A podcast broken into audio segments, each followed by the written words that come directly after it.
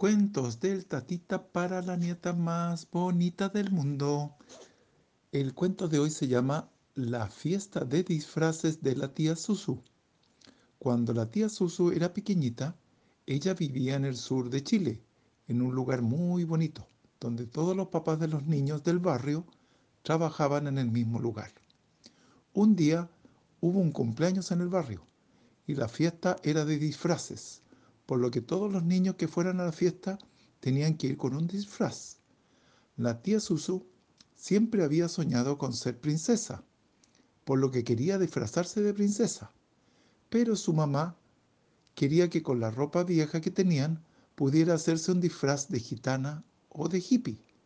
Finalmente, la tía Susu se disfrazó de campesina alemana. Al llegar a la fiesta, se dio cuenta que la cumpleañera estaba disfrazada de princesa, pero que no había ninguna disfrazada de campesina. Así que quedó muy contenta por eso.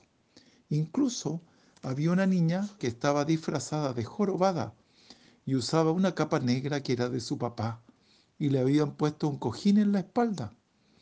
En la fiesta, fuera de niños disfrazados, había música, comida, juegos. Al final, la tía Susu quedó muy contenta con su disfraz, pero lo importante es que se divirtió mucho y lo pasó muy bien en la fiesta. Este cuento pasó por un zapatito roto y mañana te cuento otro. Muy, muy, muy buenas noches. Hasta mañana. Muac, muac.